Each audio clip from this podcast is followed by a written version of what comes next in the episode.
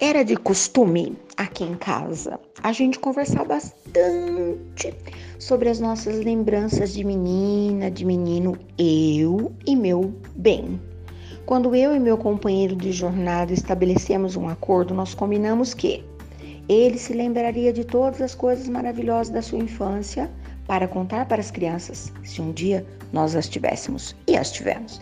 E eu me relembraria todas as coisas maravilhosas que eu de menina pude observar para contar para os nossos filhos, se nós os tivéssemos e nós os tivemos.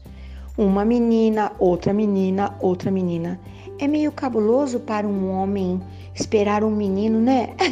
Ele queria ensinar a arte de fazer pipa, de fazer aviãozinhos de papel, ele mesmo fazer o carrinho de rolemã, aprender a andar de bicicleta sem rodinha, aprender a andar de bicicleta sem rodinha e sem segurar no guidão. Ai, cada coisa, né? E nós ríamos muito, muito, muito, muito. Mas uma das coisas que meu marido lembrava e eu também era dos bichinhos soltos no quintal.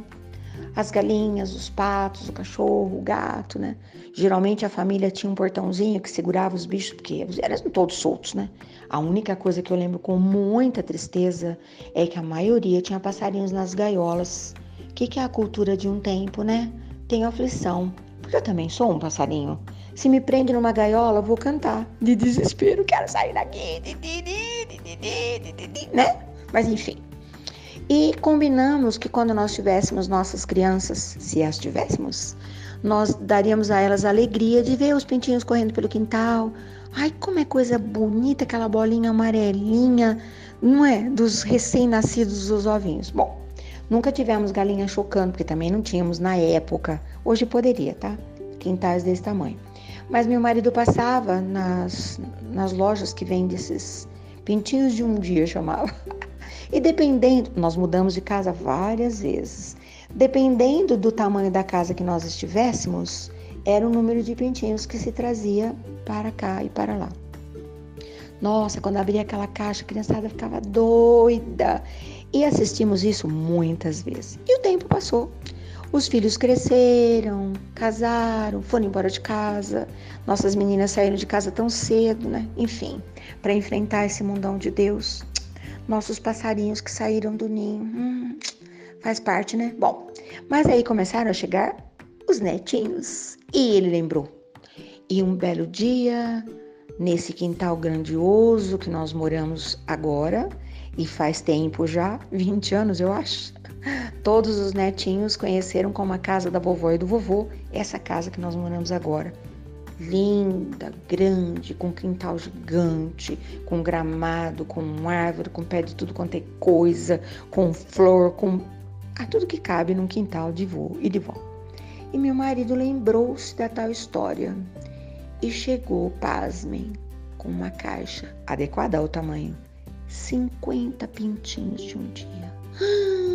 Eu só não tive um treco porque, em nome da alegria da criança, né? Nossa, que alegria! Não apenas a nossa primeira netinha, que hoje já está uma mocinha, mas outras crianças também ficaram felizes. A gente podia, na época, né? Trazer outras pessoas, outras crianças.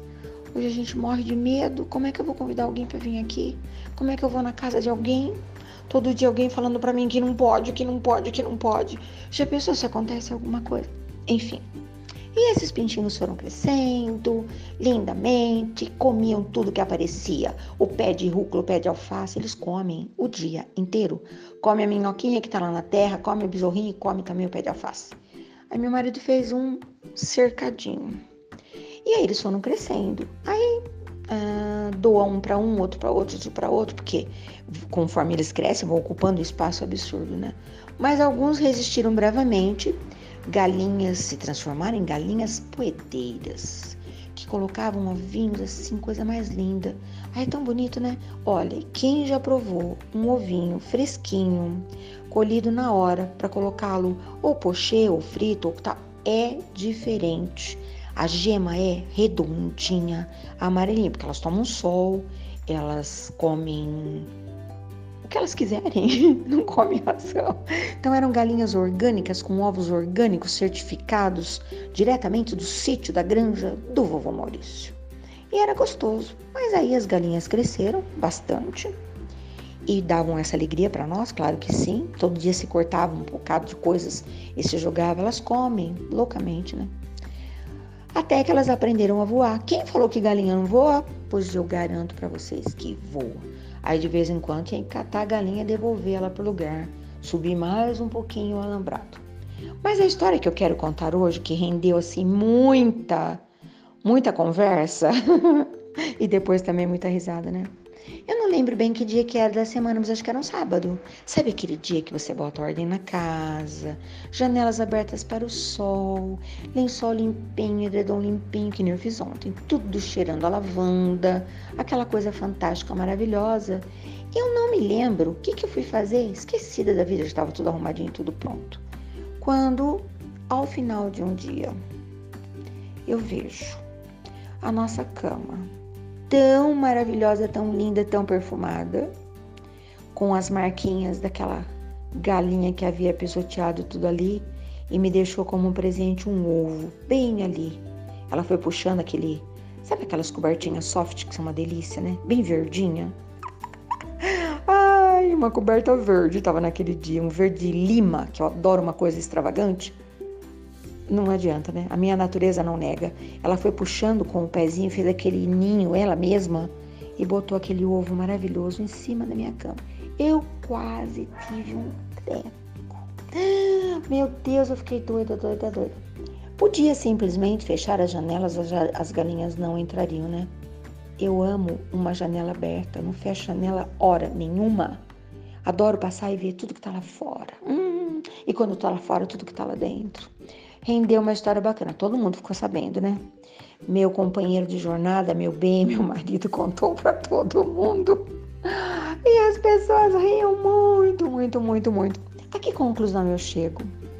Quando começou a brincadeira, eles eram pintinhos inocentes de um dia que jamais pularia uma janela para botar um ovo em cima da minha cama, toda maravilhosa perfumada de lavanda.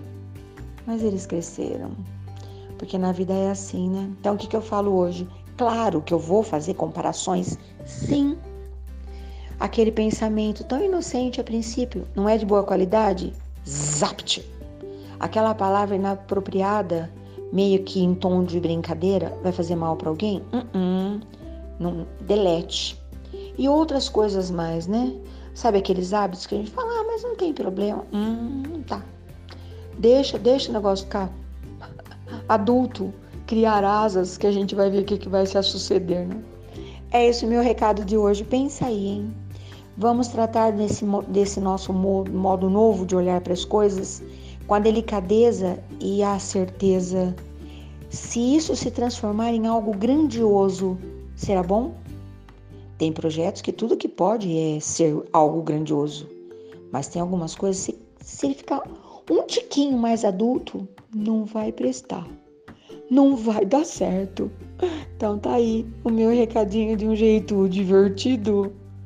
Mas é assim, não tava lá na história do Pequeno Príncipe? Do tal do Baobá? Que conseguia ocupar todo o planeta? Hum, tô vendo tanto disso. Quem não, hein? Pois é, amanhã eu tô de volta.